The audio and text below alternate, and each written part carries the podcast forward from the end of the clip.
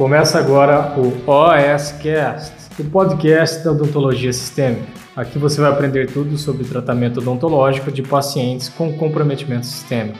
Com vocês, Pamela Pérez. Tudo bem com você? Eu sou a Pamela Pérez e hoje a gente vai falar sobre o manejo odontológico do paciente hipertenso. Como lidar com aquele paciente com a hipertensão descontrolada, descompensada, que chega no seu consultório a PA tá alta, que nunca regula, o que, que eu posso fazer para atender esse paciente com segurança, de forma resolutiva, mesmo com a pressão dele não estando 100%. Então, para a gente fazer isso de forma segura, a gente precisa primeiro entender o que, que pode dar de errado. Você está lá atendendo, o que pode dar de caca no meio desse atendimento. Eu também preciso saber quais as modificações no meu plano de tratamento. O que eu preciso alterar no manejo para conseguir resolver esse paciente e atender ele de forma segura. Então, vamos lá. A primeira coisa que eu tenho que saber é que se esse paciente não controla a hipertensão, aquela PA uma hora tá alta, uma hora tá baixa, chega no seu consultório, ela tá estourando, não faz uso da medicação correta, não toma no horário certinho os medicamentos,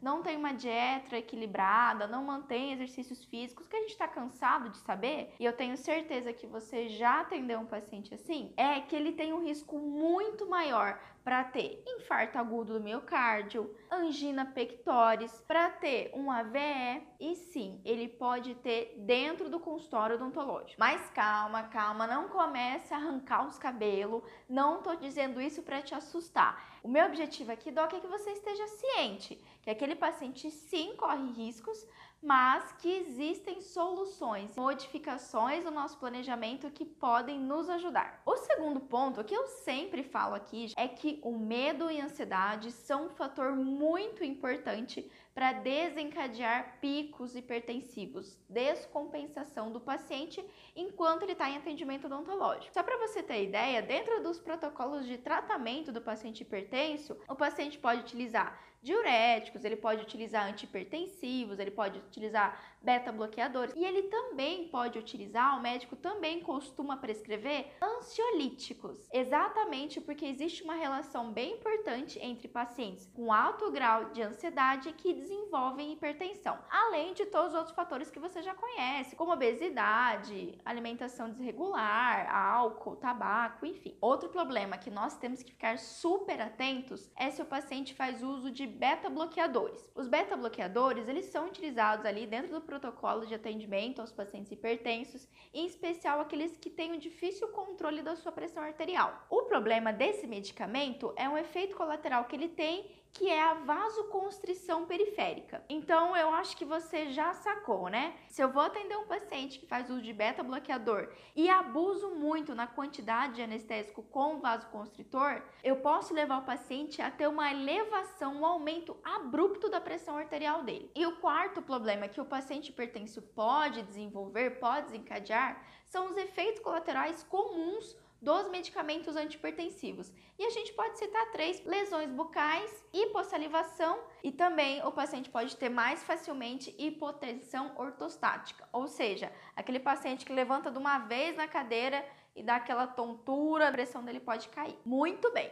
Uma vez que eu sei que esses são os quatro principais problemas que o paciente hipertenso pode ter ali no nosso atendimento odontológico, Aí entra o nosso segundo passo, a segunda coisa que nós temos que ter em mente, e você pode anotar aí com papel e caneta na mão, que são as alterações de manejo o que eu preciso fazer e que modificações no tratamento eu preciso realizar para atender pacientes assim com todos esses históricos aí, todos esses possíveis problemas. Antes de mais nada, eu quero deixar bem claro que não é porque o paciente é hipertenso que a gente vai deixar de atender. Pelo contrário, existe um limite de atuação. A literatura recomenda que se o paciente chegar no seu consultório, você aferir a pressão dele e a PA tiver acima de 180 por 110 milímetros de mercúrio, 18 por 10, né, 18 por 11, então esse paciente está contraindicado para os procedimentos eletivos. O que isso quer dizer, Pamela? Se meu paciente tiver com uma pressão maior que isso, né, maior que 18 por 11,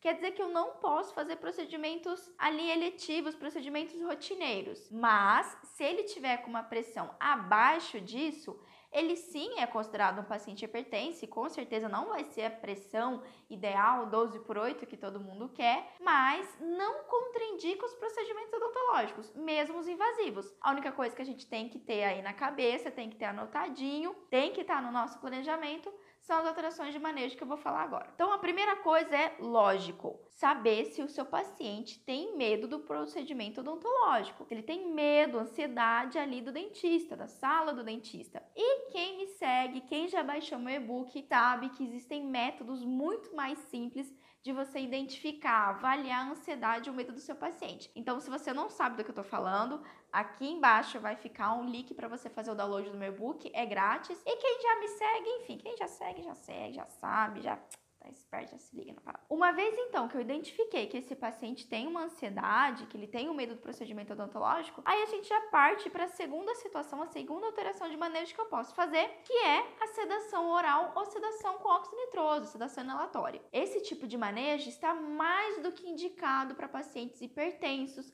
pacientes com alto grau de ansiedade e vai ser uma mão na roda no seu atendimento odontológico, especialmente se for um caso de urgência, é uma urgência, o paciente não tem uma pressão muito boa, a pressão está alta, com certeza leve em consideração fazer uma sedação nele. A terceira atitude que a gente pode ter para prevenir intercorrências é lógico, fazer uma excelente anestesia local. Mesmo eu, se eu estiver lá sendo atendida pelo dentista e eu começar a sentir dor, eu, que não sou hipertensa, posso ter um pico de hipertensão. Uma vez que eu tive dor, eleva meu nível de cortisol e isso desencadeia fisiologicamente aumento batimento cardíaco, aumento da pressão arterial. Por isso, faça melhor anestesia local possível. Anestesie bem aquele paciente para você não ter o risco dele sentir dor transoperatória. Pamela do céu, você acabou de falar para mim que paciente hipertenso faz uso de beta bloqueador. Beta bloqueador já é, já faz vasoconstrição,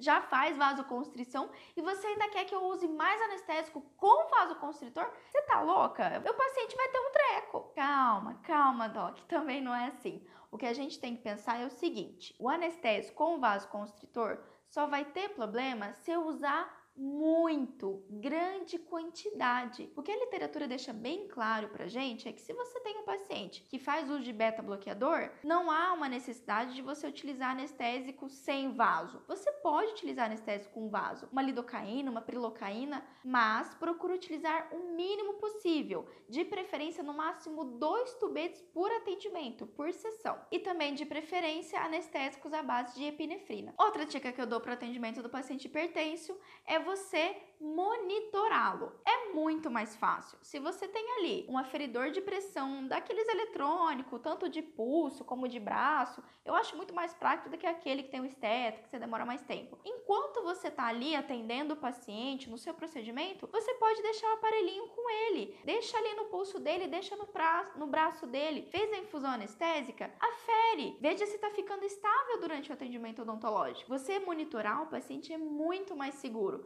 porque ali, se você está no procedimento, se você viu que ele teve um pico hipertensivo, pronto, para o atendimento, suspende. Quando você monitora, é muito mais seguro e você realmente está ali em tempo real, vendo o que está acontecendo com o seu paciente. E a última coisa que a gente tem que se atentar para não ter nenhum problema com o paciente hipertenso é, toda vez que você terminar o atendimento, lembrar ele, seu João, Deixa a cadeira levantar o senhor. Não levanta de uma vez, que senão o senhor pode ficar tonto. Pode levar à hipotensão ortostática. Então é isso. Espero que eu tenha ajudado vocês descomplicado aí um pouco a vida para os seus próximos atendimentos de pacientes hipertensos.